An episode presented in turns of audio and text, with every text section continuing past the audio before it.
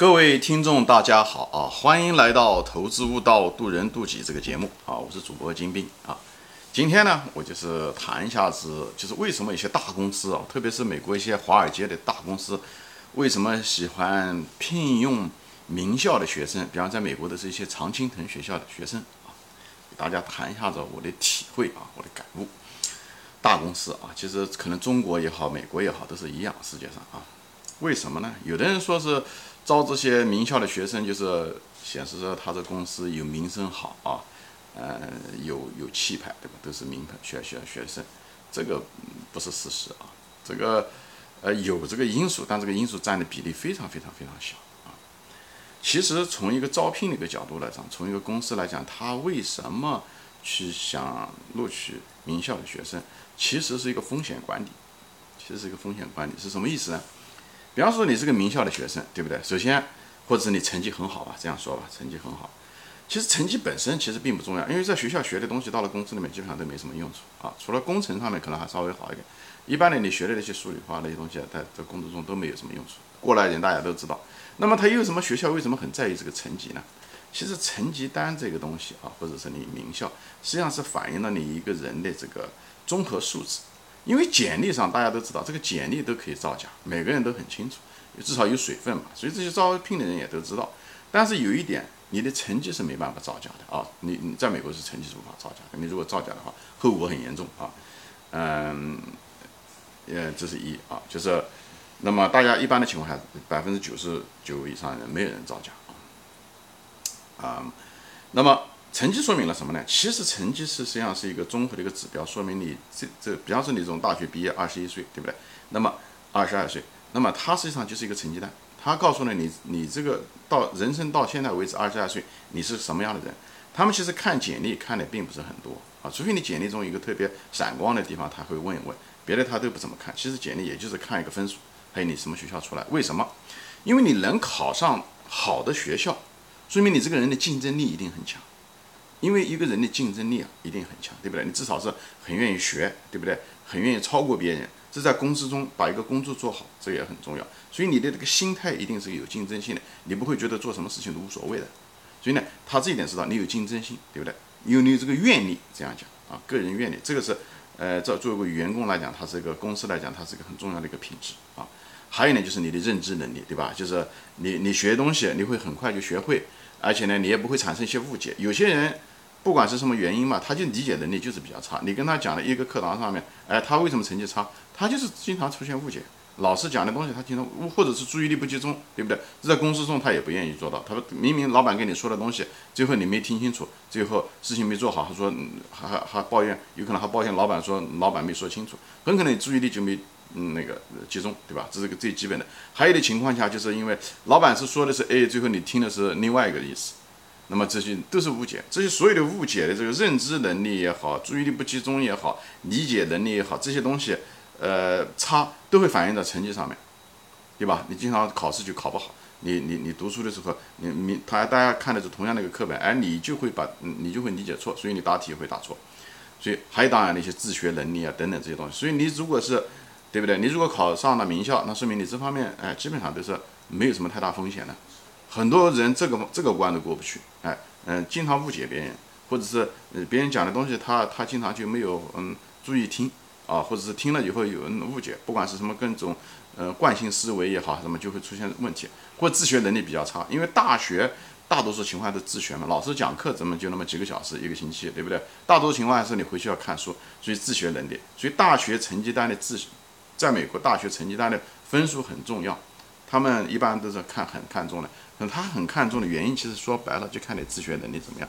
因为在工作中的时候，对吧？你是一人家的一个职员，你再也不是个学生了嘛，对不对？这时候的时候，很多工作中很多东西需要自己学的，哎，那么你如果自学能力强的时候，你的你就能跟上公司的节奏，甚至可以创新。所以，特别是呃这个年代变化非常快的一个年代，对一个自学能力的要求很高。所以你看他自学能力很，所以在成绩上都能看出大学。还有一个最主要的一个东西是什么呢？就是你的纪律。一个成绩不错的一个人啊，他至少做到了什么呢？成绩好不代表他人很厉害，但这些东西他都有。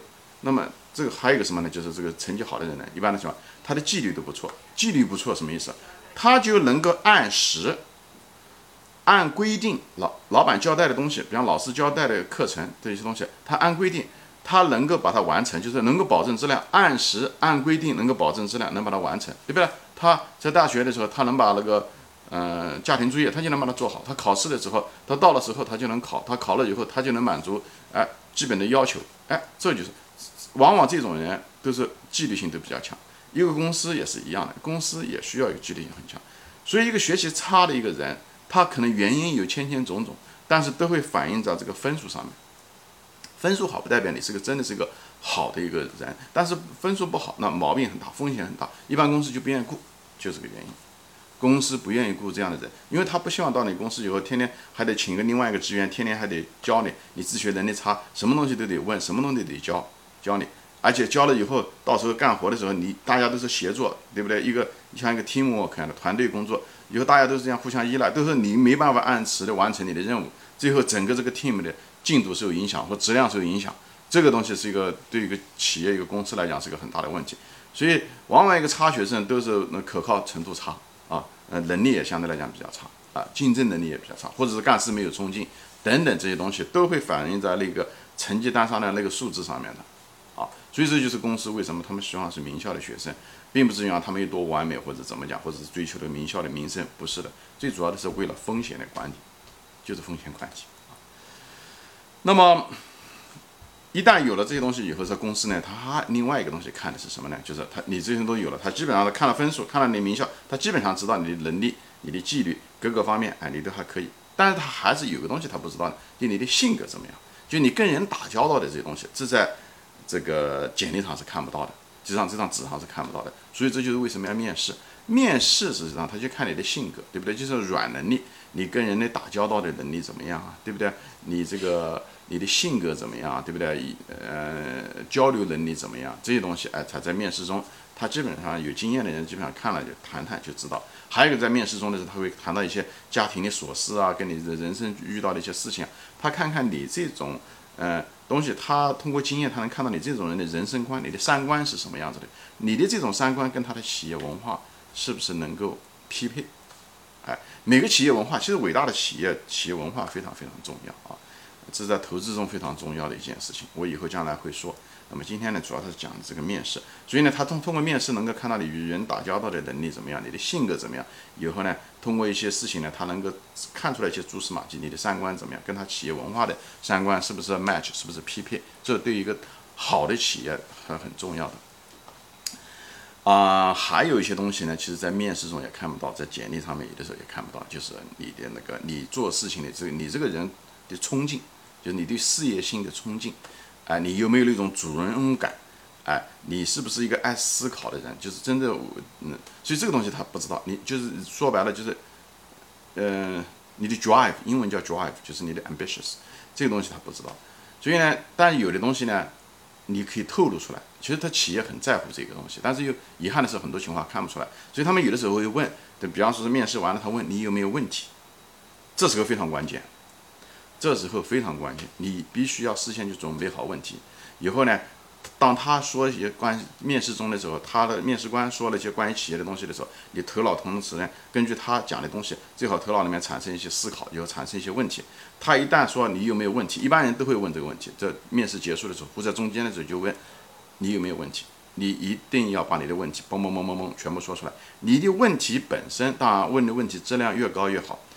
但是质量是其次，最主要你要敢问问题。你敢问问题是说明什么？你反映了你这个人是一个爱思考的人，是一个有冲劲的人。